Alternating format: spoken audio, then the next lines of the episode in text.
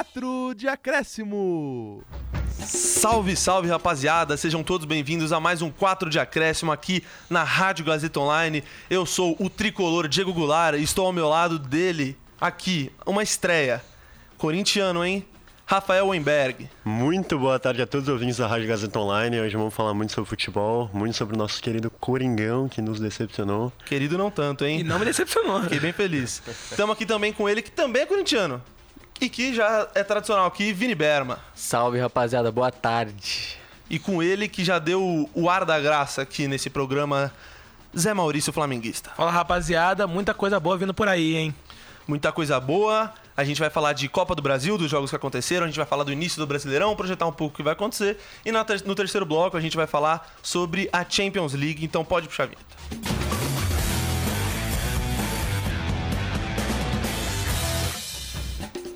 Começando então nosso primeiro bloco sobre Copa do Brasil, a gente vai falar o que aconteceu nos jogos de terça-feira, quarta-feira e o que vai acontecer hoje, na quinta, que o Mengaço do Zé vai jogar, vai entrar em campo. Mas antes disso, a gente precisa falar de tragédias que aconteceram em campo. Tragédia? Tragédia.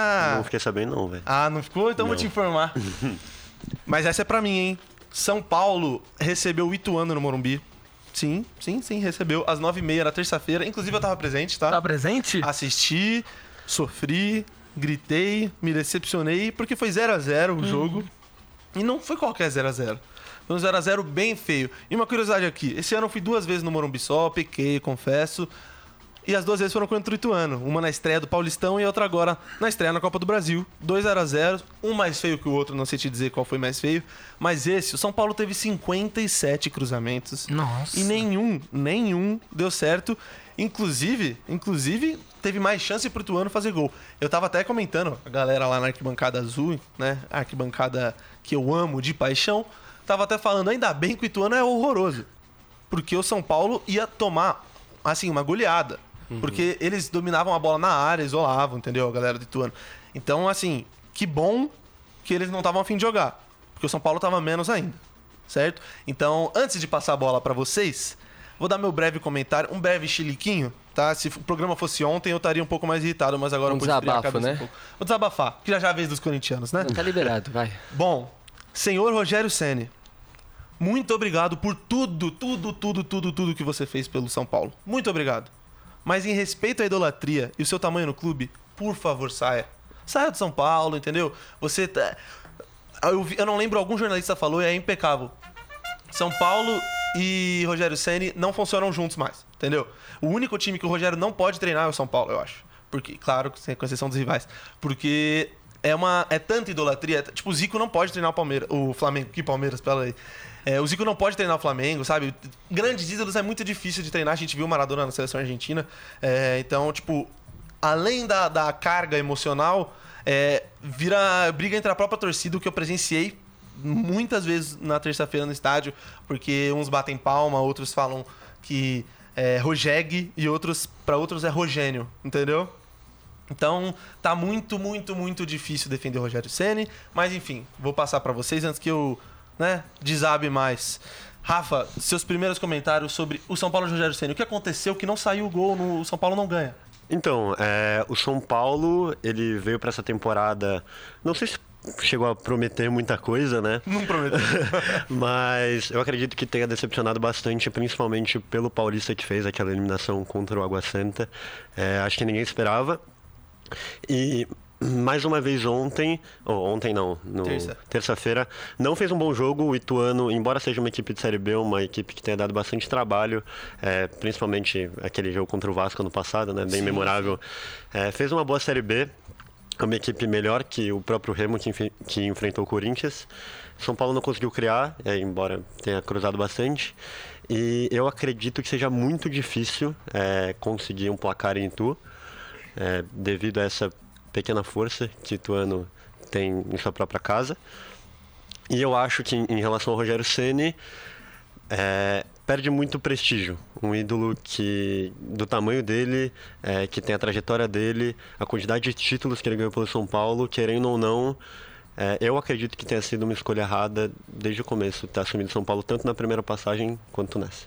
É, realmente é, é aquilo, né? O, um grande ídolo, ele quando treina, ou como eu falei, quando ele treina o clube de coração que ele foi ídolo, é, existe uma tolerância maior. Então, se fosse qualquer outro treinador, já teria sido demitido muito antes é, do São Paulo e, e não tem indício de que isso vai acontecer. Talvez pela amizade do Rogério com o presidente Júlio Casares, é, talvez pela diretoria, que talvez seja um dos maiores problemas do São Paulo nos últimos anos, não, não só o Rogério, mas inclusive parafraseando Barolo, se Lionel Messi estivesse no São Paulo, seria banco de Rodrigo Nestor, porque o Rogério Ceni ia, ia preferir por opção técnica. Vini Berma, vai dar para o São Paulo se classificar em Itu ou não? Dá pra se classificar, obviamente. É, o Ituano tem uma força em casa, mas o São Paulo tem mais time, apesar de todos os problemas. Realmente, na terça, o São Paulo apelou demais pro chuveirinho, né? 57 cruzamentos. Mostrou uma falta de criatividade enorme. Isso tem sido é, um problema que o Rogério Ceni não consegue resolver. É, e nesse jogo, o jogo com Erisson e Caleri, né? Dupla de ataque lá na frente. Aí, por- Caleri voltando de lesão, né? Exatamente, eu acho que foi uma escolha errada. Acho que o Caleri de- deveria ter começado no segundo tempo. E aí é entrar no segundo tempo, normalmente, no lugar do próprio Erisson, ou, ou mesmo numa base de desespero, né? Um time é, atrás do placar, aí colocava os dois e aí apelasse pro Chuveirinho. Mas apelou pro Chuveirinho desde o começo, né? Sim. Então é uma falta de criatividade enorme, demonstrou isso. É, o Ituano é um time traiçoeiro. É, mostrou. Você sabe bem, né? É, pois é. Eu fico triste quando relembra isso, mas tudo bem. Não devia ter relembrado, mas tudo bem. Segue, segue. Vamos seguir, vai. Vamos falar do, do hoje, né? E o, e o hoje é que o Ituano é um time que, é, desde aquele jogo que foi eliminado pro Palmeiras, é, perdeu uma boa parte da sua base do time. Inclusive É, pro próprio inclusive São Paulo, o próprio né? São Paulo, exatamente, né? O Rai Ramos, Isso, que não pode jogar. que não pode jogar. E aí, mas mesmo assim é um time traiçoeiro, um time bem armado, taticamente. E aí mostrou muitas dificuldades, é, demonstrou muitas dificuldades pro São Paulo. E então é um jogo difícil, cara. Eu acho que o São Paulo consegue passar, acho que até lá, o jogo de volta é daqui duas semanas, né? Então realmente tem um tempo aí, vamos ver né, como vai ser, se o Rogério Ceni fica, se o Rogério Ceni cai. Mas se o Rogério Ceni permanecer até o jogo de volta, eu acredito que ele pode resolver os problemas e acabar é, levando o tricolor adiante na competição. Acho difícil, hein? Mas é, eu tenho uma pergunta polêmica pra você, hein? Manda. Luciano, o camisa 10 do São Paulo, Gosto muito dele. também gosto por causa da história. Eu sou um dos poucos restantes dos fãs do Luciano no São Paulo, com exceção da arquibancada amarela no Morumbi, que sempre canta é Luciano. Bom, estando em loco no estádio, eu pude ver a como é dividida a opinião da torcida perante a ele. Que muitos falam que, pô, não tinha que ter pegado a camisa 10 de jeito nenhum, porque de fato não joga bem na posição de 10. E também porque mesmo antes de pegar 10 já tava numa fase ruim. Você acha que o Luciano já, já deu, tipo, já, já acabou a história dele no São Paulo? Realmente tá só jogando mesmo por conta do que ele fez em 2020, em 2021 no Paulistão? Ou é só uma fase ruim que vem durando bastante? Cara, eu acho que o Luciano é um jogador fundamental pro São Paulo, não de hoje. Né? Aquela fase lá do São Paulo do Diniz, que querendo ou não deu errado. O Luciano era, era o grande protagonista do São Paulo naquela época. E acho que ele, mano, é um jogador muito fundamental pra esse time. É um jogador que, querendo ou não, joga com, joga com vontade, joga com raça. Representa a torcida. É, campo, e né? ainda mais, né, com a ausência do Galo, que tá machucado ainda, ele, querendo ou não, ele e o Calheri são os caras do São Paulo. Ou seja, eu acho que ele ainda tem muita linha pra queimar no São Paulo. Torço pra isso porque eu gosto muito dele, mas que não seja na posição de 10, Sim. porque realmente ali não funciona. Bom, vamos partir pro Santos, que Surpreendeu. surpreendeu mais uma vez o Santos ganhou, tá? E você cravou. Eu cravei. Eu você cravei. cravou a vitória do Fantástico. Eu cravei o placar e quase que os autores do gol, porque eu falei 2 a 0 Santos em cima do Botafogo de Ribeirão, de Ribeirão lá no estádio Santa Cruz, e aconteceu. O Santos ganhou sim, é, e com o gol do Lucas Lima que eu falei, só que eu falei que seriam dois, e um de pênalti. Só que o de pênalti foi do Marcos Leonardo. Humilde, Lucas Lima. Humilde Lucas Lima. Mas vamos concordar que assim, tô bem. Não. Tô bem no palpite. Nesse, nesse, pelo menos, né?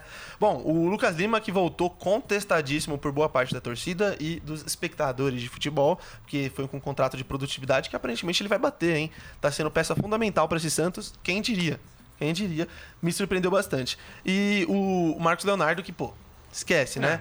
Tá, passou por uma má fase um pouquinho ano passado, mas é um jogador que vai render muitos frutos pro Santos, tanto quanto como em gols, como financeiramente. Rafa, você acha que é, essa vitória do Santos deu uma talvez um, um pouco mais de tempo pro Odair Helman trabalhar? Eu acho que pode ter dado uma aliviada, mas eu acho que não esconde o que o Santos fez, a vergonha que o Santos fez, tanto no Paulista, é, quanto o péssimo jogo que fez na ida na Sul-Americana contra o Blooming. Isso. Blooming, exato. É, eu acho que é um time completamente limitado. E a volta do próprio Lucas Lima acho que diz muito sobre a piada que é o Santos hoje em dia, porque é, é um cara que faz, fez brincadeira no, nas redes sociais com o próprio clube. É um cara que nunca, na, no meu ponto de vista, levou tão a sério a própria profissão, né? É, então, eu acho que ele se destacar diz muito sobre o elenco limitadíssimo que o Santos tem. E, sendo bem honesto, a gente vai falar sobre Brasileirão mais pra frente, mas eu temo que o Santos brigue fo forte candidato a, a rebaixamento. Gente. Concordo, concordo, mas já, já a gente fala disso. Bom, o Internacional, no Beira Rio, no- na terça-feira também, é, ganhou por 2 a 1 do CSA, com os dois gols de Alan Patrick. Que inclusive um de nós cravou, hein? Acho- Os gols do Alan Patrick. Ele que é o craque do time, É né? o craque do. Se é que dá pra chamar de craque. E o Inter sofreu, hein? Pois é. O gol do CSA foi do Bill, importante ressaltar. Na quarta-feira, o Palmeiras, que não temos pela primeira Ah. vez um representante palmeirense nessa bancada, saudades VH. é, o Palmeiras ganhou quase que tranquilamente, porque olhando o placar parece tranquilamente, de 4 a 2 da Tom Benz no Allianz Parque, com gols de Gabriel Menino, Flaco Lopes de novo, terceira vez seguida Não marcando. para, ele não para. É, Gustavo Gomes de pênalti e Rafael Navarro. É, só que o Tom, a Tom Bense abriu o placar, começou 1 a 0 o jogo com Matheus Friso, que é base do São Paulo, e Marcelinho. É, só que assim, né? Jogo tranquilíssimo no final, né? Um placar de 2 a 0 em casa. O Palmeiras que é um- jogou com um time bem reserva com É um ressa- misto, né? É, um misto, né? Uma mexidinha, mexidinho. uma ressaca de título e acho que não preocupa pra volta. É, o Galo, ele recebeu o Brasil de Pelotas e ganhou, mas assim, passou um sufoco também, viu? Porque foi 2 a 1 o jogo com gols do Bataglia, Batalha. Hoje eu, hoje eu vou pecar no- na pronúncia, tá? Ah, mas Perdoa. tudo certo. E o Hulk de pênalti mais uma vez, De, pra variar, né? pra variar. Marca da Impressionante, Cal, né? todo, Impressionante. todo Mas jogo. também caiu uma garrafa aqui, é pênalti pro Galo, né? É verdade. Todo é, jogo. É verdade. É, é importante ressaltar que a arbitragem tá dando uma favoreci- favoricidinha, ó, gostou? Na, no Galo. E não é de hoje. Não é de hoje. Mas aí, eu vou até falar um pouco mais baixo o nome desse time pro Zé não chorar. O Fluminense. Ganhou por 3 a 0 do Paysandu. Esse sim com o time mais reserva do que misto. Eu quase É, cravei. Pois é, os Coringas do Diniz estão on demais, hein? Nino, Ken e Felipe Melo foram os autores do gol. Mas agora, Não, não é possível. a gente vai falar do que aconteceu ontem. No Mas antes eu quero informar vocês. Opa, informe. Só pra não parecer que tô sendo injusto com o Fogão. Ganhou de 2x0 do Ipiranga, coisa boa, não ilude É. ninguém. Luiz Castro fazendo um péssimo trabalho, apesar das vitórias. Mas agora sim, no Não. Mangueirão, Não, não é possível. Não quer pular esse assunto, não? não. Não? No Mangueirão, o Remo ganhou de 2 a 0 do Corinthians com gols de Richard Franco e Muriqui. É nada. Sim, é verdade, eu prometo pra você. Não tava com o time mais titular da história, né? Ah, mas não tem desculpa não. Não cara. tem desculpa? Não, não então, tem. então habla, habla mesmo. É, assim, é tenebroso a discrepância do, do time do Corinthians jogando fora de casa e dentro de casa. Assim, é um time. Eu acho que perder para um time de Série C já diz muito, né? É um time que. O time do Remo, embora seja um time bom para a Série C, continua sendo um time péssimo, né? Vamos, vamos combinar. É um time que é, a folha salarial deles, eu, eu dei uma olhada, é de 400 mil reais, o que dá metade do salário do senhor Gil, que é, que é assim, pra mim era pra estar jogando já em, em qualquer lugar menos no Corinthians. Que isso, gente. É. O, o Gil deve ser uma ótima pessoa, um cara muito legal, mas assim, não dá mais pra ele. Cada vez que ele sobe pro escanteio, faz uma falta de ataque. É, algo impressionante. que me irrita profundamente. Não tem tempo de bola, não tem qualidade saindo com a bola no pé. É um meio de campo pesado. Maicon não fez uma partida boa desde que voltou. Impressionante. né? É, É inacreditável. o, o Duqueiroz também lento demais. Paulinho, pesado. É, tá, tá complicado, né, Vini? Tá difícil, hein, Vini Berman? Você acha que É. vai dar no, na Neoquímica Arena pra reverter esse placar? Cara, ontem a gente viu mais uma vez um vexame protagonizado pelo Esporte Clube Corinthians Paulista.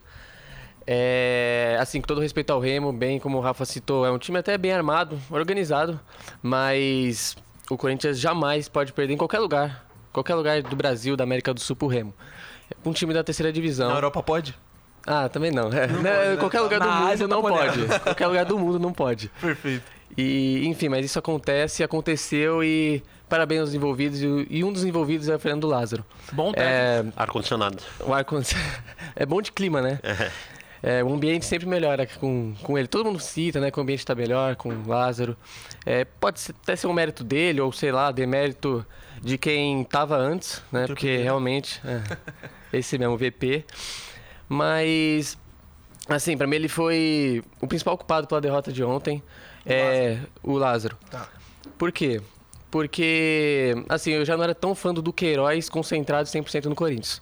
Agora ele desconcentrado e vendido, pra mim não tem por que colocar ele em campo. Lateral direito ou volante, não dá. E aí o Lázaro, mesmo assim, apostou.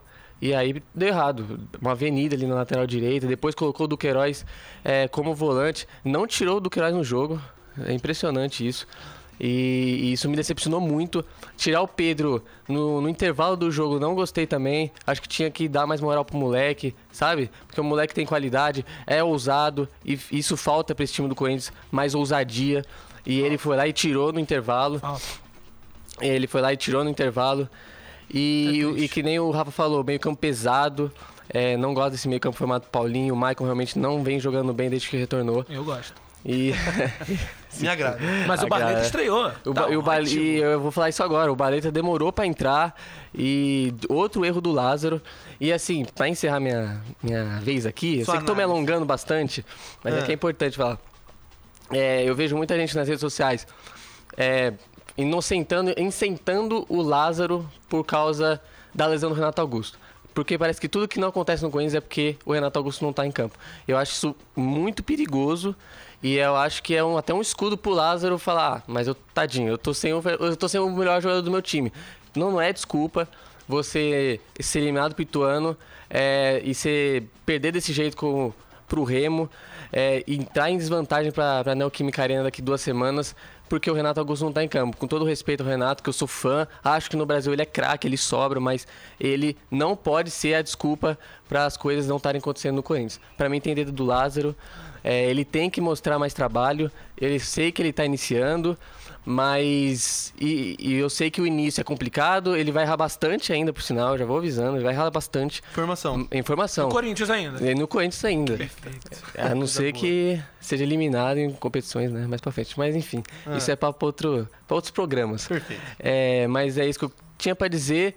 Acho que reverte? Reverte, óbvio. O time do Corinthians com a Neoquímica Arena pulsando, com a torcida cheia, é, com o estádio cheio, com, com os titulares de volta. Tem totais condições de reverter contra o Remo. E é isso, desculpa me alongar. Imagina, é o desabafo do torcedor E alvinegro. a torcida né? que tá pedindo, tá? Tô vendo aqui no Twitter. Volta a VP. Volta a VP. Torcida em peso. Thiago Carpini podia vir, viu? Será? Tem uma carinha de Santos. Bom, mas só pra encerrar o bloco e, e a gente terminar o assunto Copa do Brasil. É, o, tem jogo hoje, tem jogo do Mengaço do Zé Não é cont- possível. contra o Maringá, lá em Maringá, às 8 da noite. Sem o VP. Graças Pois a é. Deus. O Náutico vai enfrentar o Cruzeiro no Aflitos, um estádio histórico pro futebol brasileiro. É, e falando de Aflitos, não dá pra falar do Grêmio. né? Não dá pra deixar de falar do Grêmio, que vai enfrentar o ABC no estádio Maria Lamas Farache às 9h30 da noite. Bom, no próximo bloco a gente vai ter o quadro Fora do Eixo iniciando e depois a gente vai falar das expectativas e palpites pro Brasileirão. Então, pode pro break.